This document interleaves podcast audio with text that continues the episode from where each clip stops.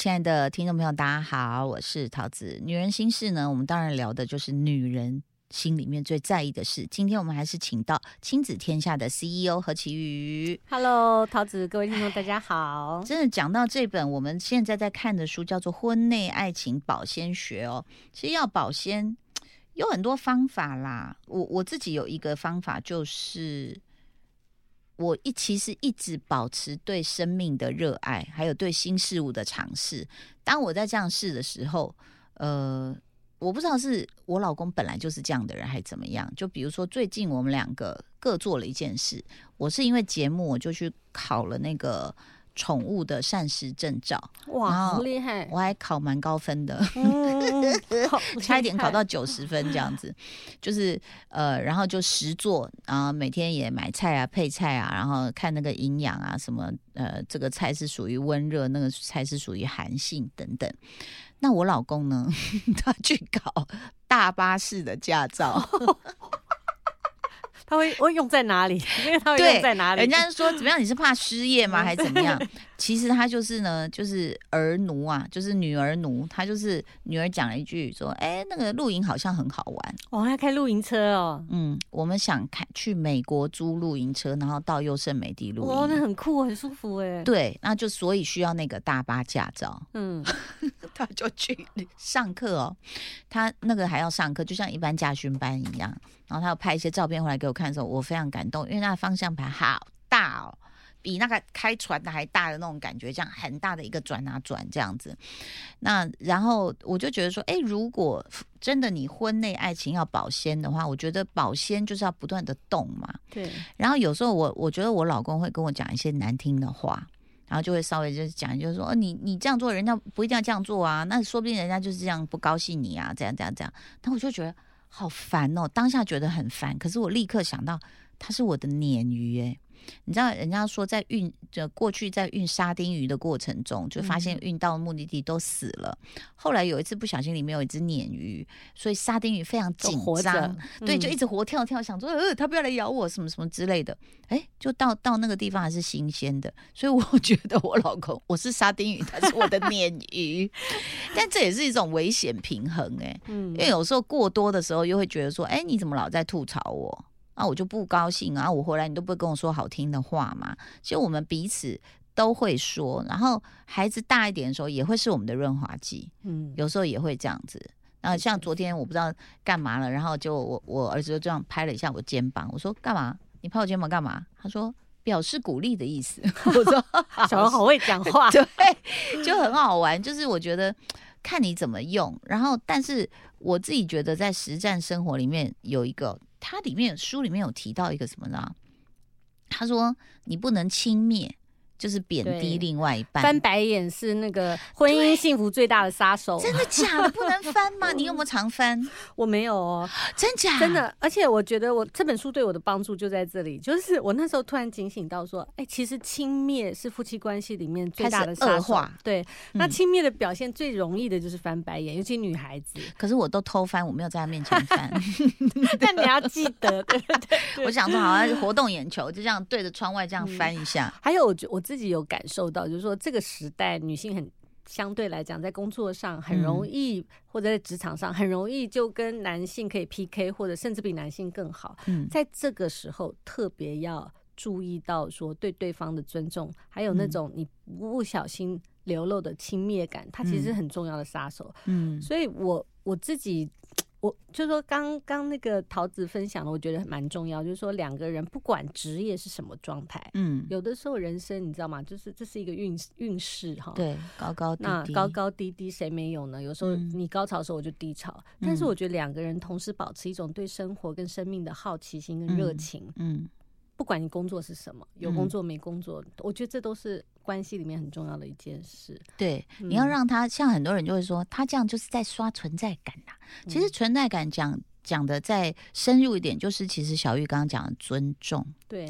就是你有没有在乎他的存在？对。如果都没有，他就会一直在连嘛，然后一直这样在你面前呐、这样吐槽你啊，就是哎，对对对，那你稍表微表达我的存在意义对。重要性。对，嗯。所以其实我觉得每一个人都会，像我昨天就很难得的，呃，因因为刚刚从国外回来，然后又又有点累，可是我想喝一碗热汤，我也不想煮，所以我就说我要去吃一个那个什么阳春面那边，然后我儿子就说我要跟你去，我说你刚不吃饱，他说我想喝一碗汤，然后路上我们就在聊天，我就说，哎，你那个水球，呃，打的怎么样？这样，他就是一共六队，他们打到第五名，就打不太好。然后我就说，哎，那到底是怎么打？你我有看到你跟人家对撞，然后呢，他就说，哦，然后我们其他几个人就要从哪里外围，然后进攻到哪里，然后什么？我就想，哦，那然后那请问那个双胞胎是什么位置？然后以乐什么位置？什么？我就问问问了，他突然就跟我讲一句说，妈妈，谢谢你肯跟我聊水球。我说怎么了吗？爸爸没跟你聊吗？他说。爸爸就嘴我，就是、因为爸爸那天有到现场看，其实嗯这也很感动，因为非常冷，在那个河滨公园泸州。哈，那吹大风，爸爸去看了，这样。只是爸爸男生嘛，总是会有技术指导这样子。他说：“爸爸就追我一下，然后就走了。”我说：“没有，你爸爸也很关心你，只是我好奇。”他说：“对啊，嗯，那像我们这样打，为什么你知道？你知道为什么打不好吗？就是因为那个谁有怎样怎样，那个谁怎样的。”我就说：“等一下，弟弟，那你怎么样？”所以我觉得在亲子沟通，其实有时候也可以了解，就是也会促进婚姻关系，因为嗯你肯去了解儿子的事情的时候，当我跟我老公发生什么事，儿子也会跑出来在我们中间哦。所以我觉得他整个婚姻关系是缺一不可，包括邻居都是其实其实一个缓和的角色哎、嗯嗯嗯因为有时候我们跟邻居的长辈聊天，就会发现啊，原来他是这样相处，原来他是怎么样怎么样怎么样。然后甚至我说常鼓励夫妻出门去跟别的夫妻吃饭，那你就会看到别的夫妻的优点跟缺点。优点我们当然可以学，缺点我们一定要把它放大。嗯然后说：“你看人家老婆那样，我没有吧？”哈哈哈 回家讲人家坏话。哎、其实这个在书里有写，对在那个科学研究里显示，如果嗯这个夫妻他的 peer 就是他的同才，同才对跟他比较常跟其他夫妻一起讨论家里的事。他的婚姻关系会较为好，就是你不是你不是 isolate 的，你不是孤立的，孤立的，而且你有的时候就是呃比较起来，就自己觉得比较幸福，就说啊，其实人家也会为牙刷吵架，这也是很嗯正常的一件事情。嗯。所以大家就会相对来说那个呃关系的满足感较高。嗯另外一个我会想要补充说，譬如说刚刚那个呃桃子讲到说，哎，你们会呃有一些比较有趣的活动啊，或者什么。嗯那我自己觉得说，不是每一个人的家庭都嗯有这么大的好学、嗯学习性，或者是有这个时间的时嗯间。但是我觉得有件事是可以做。那我自己有尝试过，就是说，哎，我跟我先生有。约好，嗯因为当有了小孩之后哈，夫妻的所有活动都会 priority 很下面。对，所以在这个书里面有讲到一个方法，也许大家参考，我觉得可以做得到，就是嗯说你要试着把。夫妻之间要做的活动嗯 priority 摆在上面一点，真因为所的哦有所有的研究显示呢，在学业表现比较好、社交适应能力较高的孩子，他们的家庭父母的关系都是比较好的。嗯所以你可以倒过来想，有些妈妈会很焦虑，说我要先嗯处理孩子的事情啊，孩子的事情都啊迫在眉睫啊，哈、嗯我怎么会？那你知道，爸爸的需求都是会摆在那个宠物狗之后嘛，嗯哈、那可是，如果我们倒过来想说，哎、其实如果我们两个人之间的关系其实会影响孩子，而且影响很深，嗯。那我就会知道，在这个 priority 上，我可以用一些约定帮助嗯。我们把这个时间保留下来。嗯。所以我跟我先生有一段时间，或者现在我们还是会持续提醒彼此，就是说，哎、我们可以每天至少一起散步半小时嘛，嗯就是不多嘛，但是这是。嗯就是一个一起的时间，可以聊一聊，可以聊一聊，然后疏散一下大家彼此的压力。嗯那你说小孩有三十分钟没有你会怎么样吗？嗯其实也可能还好。嗯这个书里还有另外一个调查，我觉得好好有趣。他调查了一千多位八岁到十八岁的小孩，嗯然后问他们说：“叫你许一个愿望，你许一个愿望，如果你可以改变你父母的一件事，嗯而且他会成真哦，那你想嗯改变什么？”然后百分之八十的这些孩子的父母都认为，小孩希望他们有多一点时间陪伴他们。嗯但是呢，这个这些小孩多数小孩愿望许的愿望是什么？他许的愿望是说呢，就是爸爸妈妈可不可以不要那么紧张，可以放松一点，嗯，不要那么紧张，嗯然后不要觉得好像每一件小事情都好像很好像会会怎样这样子哈。然后我自己觉得这个蛮有启发性的啊，就是说哦，因为你知道妈妈就是天生被设定嗯要以小孩为中心，当小孩出嗯来之后，嗯但是其实也许夫妻关系的运营跟呃经营跟小孩的这种啊、小孩的事物一。他的他的 priority 可以稍微把它拉在一起，嗯。那如果我们常常提醒自己这样，也许可以帮助我们说，嗯。哎、其实，呃，你跟你跟先生的关系好，他可以疏解非常多，嗯呃，你跟孩子之间的，比如说家务的负担呐，哈，嗯或者是你的这种心情的这种浮躁或焦虑等等。其实你刚刚讲的说，呃，爸妈都很紧绷，一直把压力给到孩子哦。我觉得这个归根究底还是跟亲子天下探讨内容有关，就是教育。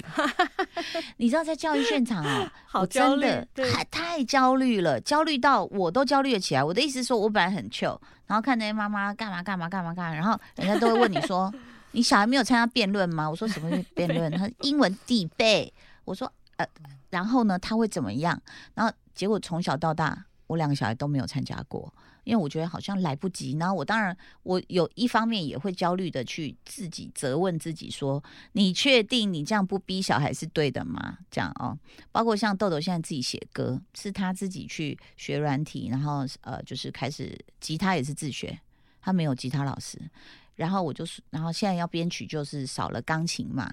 我就说，豆豆，你会不会觉得妈妈当年真的应该逼你？因为他就是爱学不学，然后后来还臭脸给老师看，我都很对不起老师这样。然后那后来我说好，没关系，那就不要学。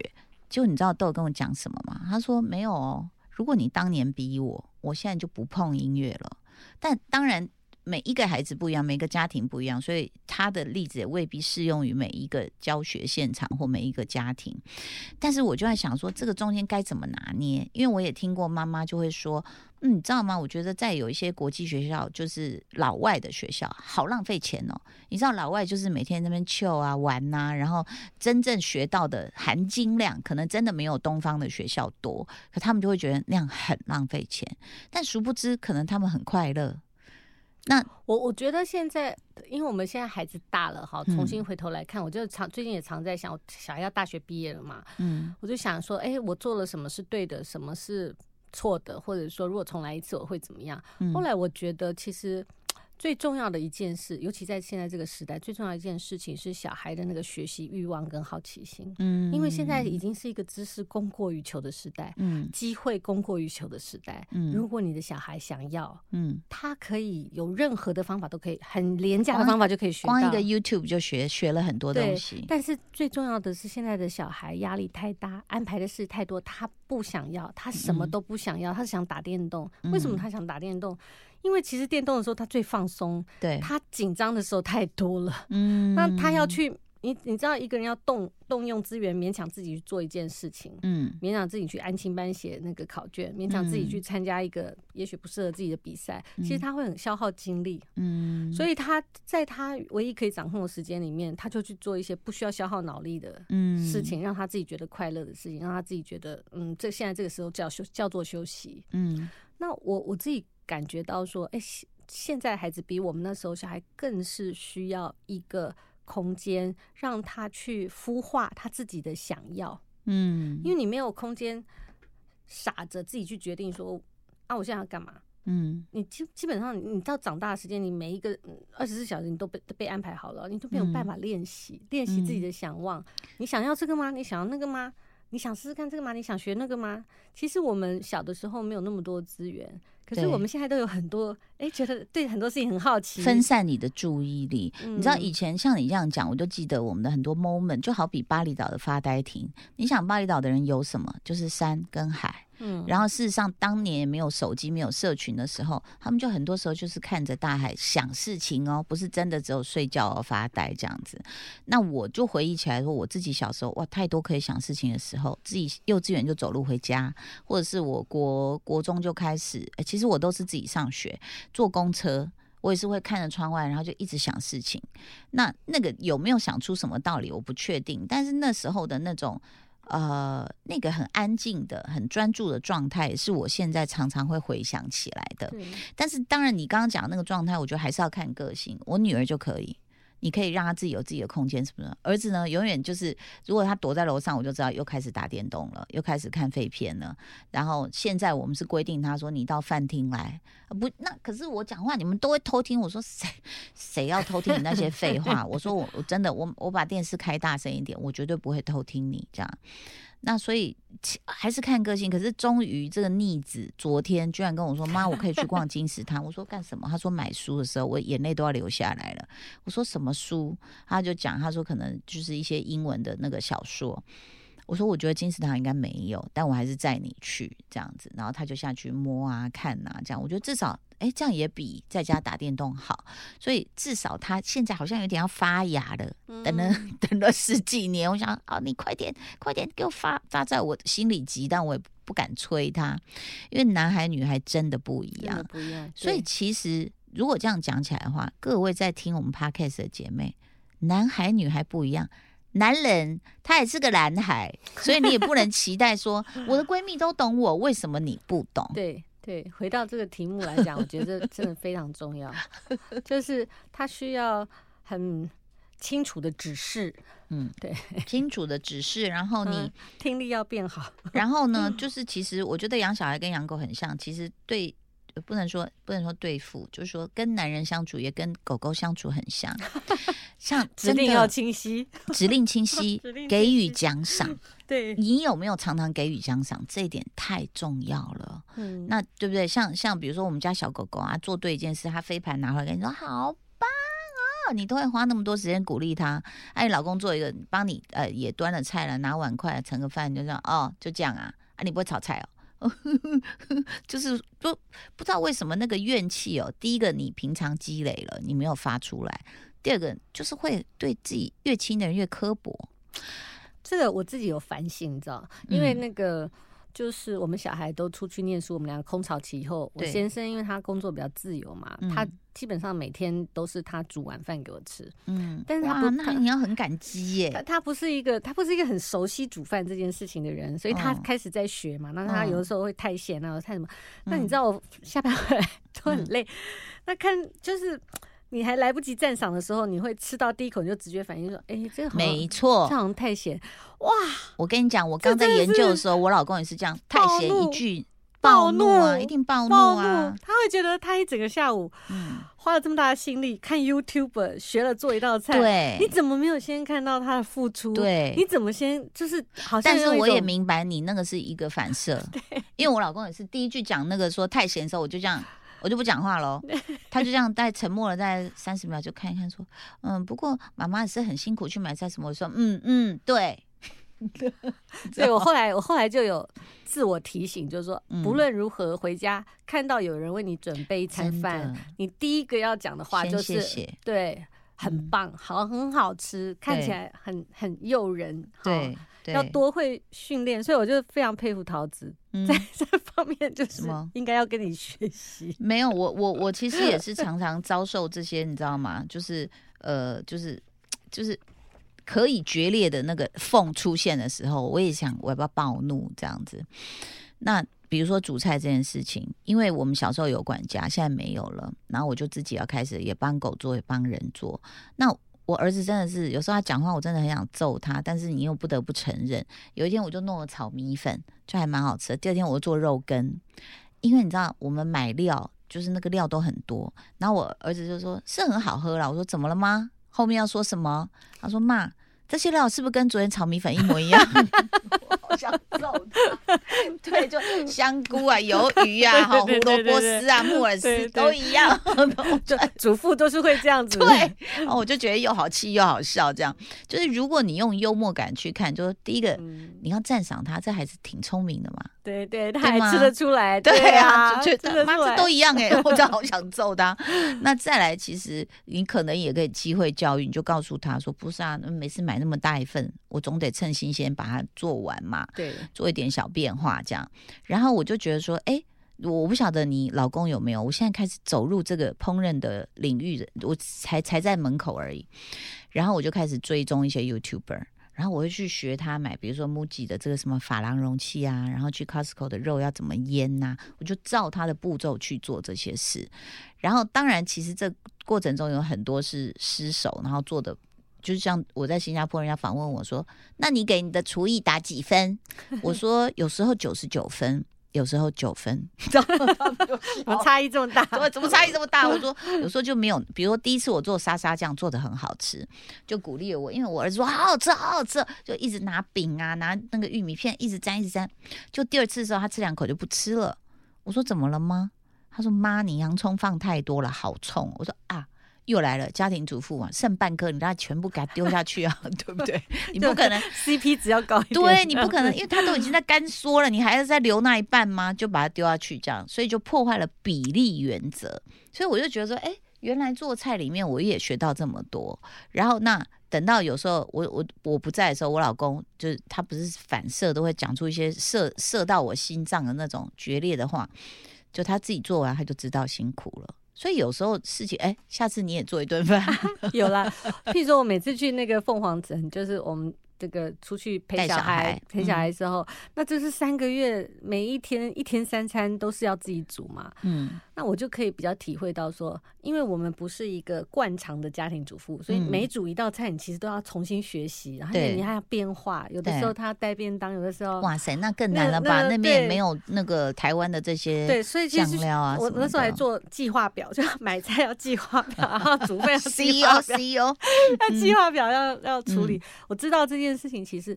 其实都是蛮花力气，如果不是出于嗯爱哈，你基本嗯上是很很难这样持续的。没错，而且其实还包括了说洗碗啊这些事情，这真的是。不过真的，我觉得还是这本书也是鼓励大家沟通啦。因为我现在找到我刚刚讲的那个他的理论基础，呃，他说女人在争执的时候，如果你没有说出内心的话，在十年研究期间的死亡率是持续向丈夫表达自己感觉者的四倍。对，就是憋着的人的死亡率是，哎太恐怖了！你你爱供出来呢？啊，不过就是措辞态度。哈，对。就是你好好讲，我觉得这一点会是非常非常重要。那呃，好好吵架，对不对？对，哦他说冲突开始的三分钟决定一切嘛，嗯。你怎么样不要让抱怨跟批评开场，你把嗯。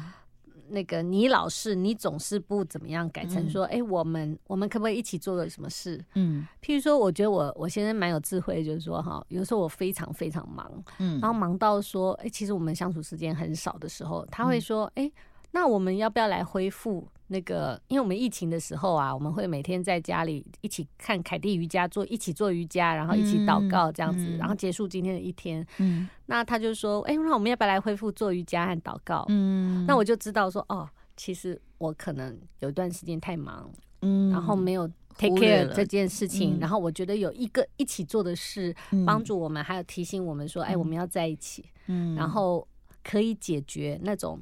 因为如果他他直接说，哎，你每次都这样，然后你的时间都在上班，你、嗯你总是怎样怎样，你根本就不嗯照顾，那我会非常愤怒，嗯我会觉得说我这么辛苦，等等嗯等等，我自己的痛苦也倾巢而出。嗯可是他用一个我觉得蛮有智慧的方法，他也嗯提醒我说，其实我我我的在工作上时间太多了，嗯然后我 take care 他的时间太少了。嗯那他给了我一个 option，嗯就是你可以做一件事，而不只嗯是。就是空讲嘛，就是我们可以嗯一起做一件事，就像我们可以一起散步半小时，对，或我们一起做凯蒂瑜伽，然后我们一起祷告。那所以你的建议就是说，如果我们在沟通的时候能够拿更具体的例子，而不是说你都不理我，我好无聊。嗯，那我们要干嘛？不知道，就是我们 要转转化那个抱怨跟批评，嗯变成说，那我比较有建设性。我们可以一起做些什么？嗯，对我觉得那样，样的话，你就很容易在这个快要争执吵架的前三分钟，决定嗯。你们后来的走向，你们是要和好、还是要、嗯要分开？而且呢，你出头啊，卡贼哦，就比较嗯。好玩，人生比较好玩。对，像我有时候讲说要去露营吗？那我们先要练习一下，在我们家小院子，然后就订了木材什么的。然后我就跟我老公说：“哎呀，劈柴吗？”他真的去给我搞锯子跟木那个锤那个斧头的时候，你很感动。可是他他又弄伤了他的脚。然后呢，我就想越想越不对，就就哎看到我们新店那边就有一个 camping bar 的老板，然后我又发现他有那个 YouTube 频道，然后我想浪哥，那我就来透过关系认识他，然后我们就坐下来吃饭，就后来我就讲到这一题，我说，哎、我想要你们推荐好一点的斧头，他就直接很认真看着我说，千万不要。他说怎么样都很痛，你的手都会很痛，那个反作用力嗯没有真的什么好砍到，而且台湾的木材又不像是比如说呃国外比较干燥的天气，它很干很好对劈或怎么样。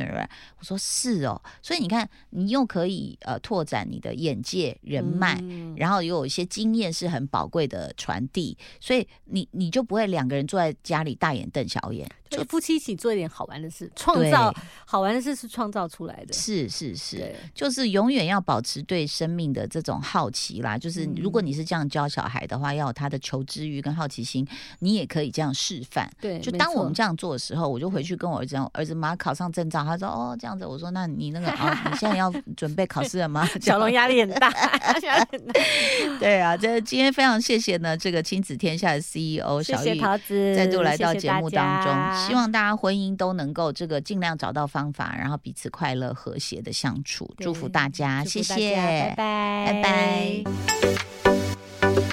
拜。